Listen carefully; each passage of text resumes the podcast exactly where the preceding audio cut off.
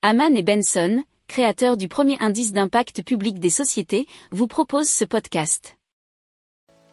Haman and Benson. Le journal des stratèges. Donc on va vous parler du patrimoine en France et, euh, et de sa distribution. Alors on va commencer avec le chiffre qui tape le plus fort, puisque la moitié de la population française détient 92% des avoirs selon l'INSEE.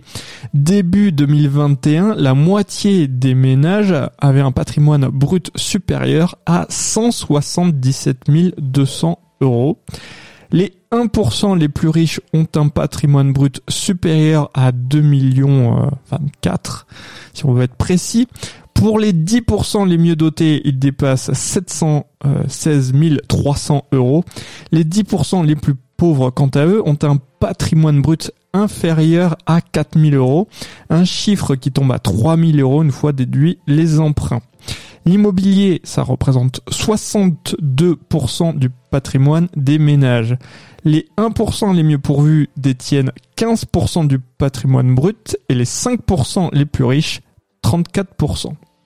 Alors, le patrimoine brut moyen culmine à 400 000 euros chez les ménages, où la personne de référence a entre 50 et 59 euh, années, alors que le patrimoine net moyen atteint son zénith chez les sexagénaires avec 361 400 euros, avant de baisser légèrement à 343 800 euros chez les septagénaires. Si vous aimez cette revue de presse, vous pouvez euh, vous abonner gratuitement à notre newsletter qui s'appelle La lettre des stratèges, LLDS, qui relate, et cela gratuitement, hein, du lundi au vendredi, l'actualité économique, technologique, énergétique, mais aussi de l'hydrogène, et puis de tout ce qu'on trouvera super intéressant pour votre vie. Pour approfondir ces sujets, abonnez-vous à la newsletter de Haman et Benson et écoutez nos autres podcasts que vous retrouverez dans les notes de l'émission ou sur notre site internet.